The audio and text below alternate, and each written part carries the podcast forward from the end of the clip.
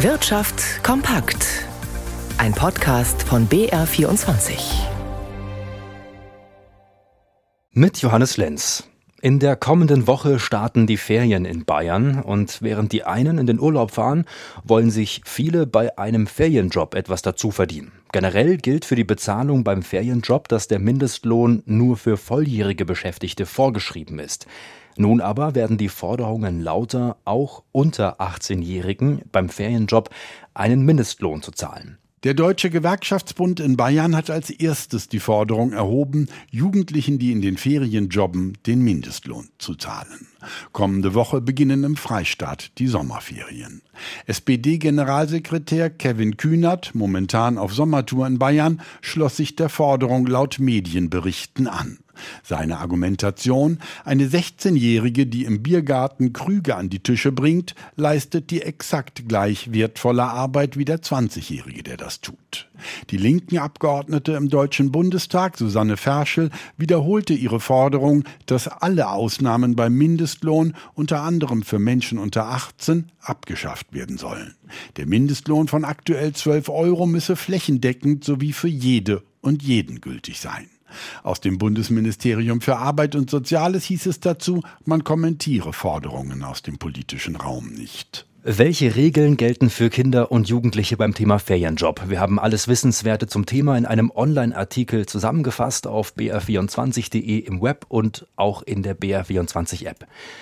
In der Arbeit ja nicht über das Limit hinausgehen, keine Überstunden machen und damit keine extra Arbeit, die vertraglich gar nicht verlangt wird. Das ist das Bild, das viele von jungen Menschen haben. Aber ist das gerechtfertigt? Das Nürnberger Institut für Arbeitsmarkt und Berufsforschung, kurz IAB, hat sich das mal genauer angesehen und die Arbeitsmoral untersucht. Annette Böglein hat sich die Studie für uns angesehen und erklärt auch, was das sogenannte Quiet Quitting bedeutet. Wenn Beschäftigte nur das leisten, wofür sie auch bezahlt werden, wird das mit Quiet Quitting umschrieben. Sie mögen ihren Job zwar, für zusätzliches Engagement sind sie aber nicht bereit. Die Pandemie hat das Phänomen Quiet Quitting aber nicht verstärkt.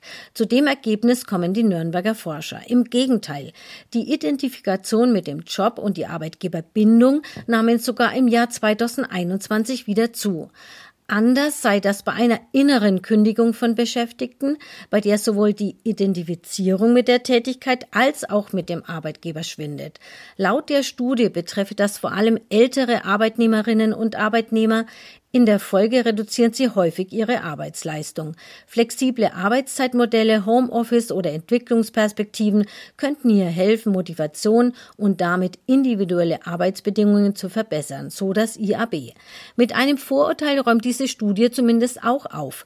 Nach 1990 Geborene haben eine höhere Bindung an ihren Arbeitgeber und eine stärkere Identifikation mit der Tätigkeit als die älteren Jahrgänge.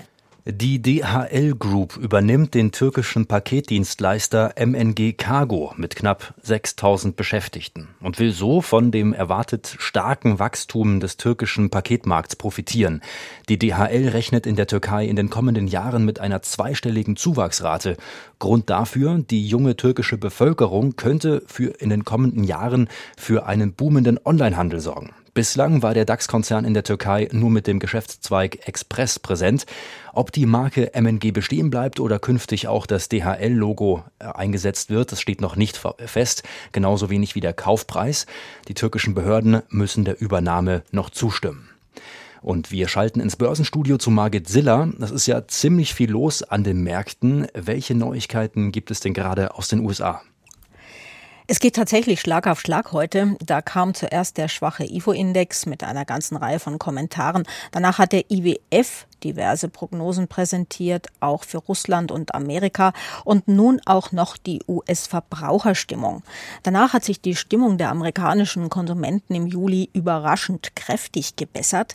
Das Barometer ist mit 117 Punkten auf den höchsten Stand seit Juli 2021 gestiegen und die Erwartungen mit Blick auf die nächsten sechs Monate, die hätten sich auch verbessert.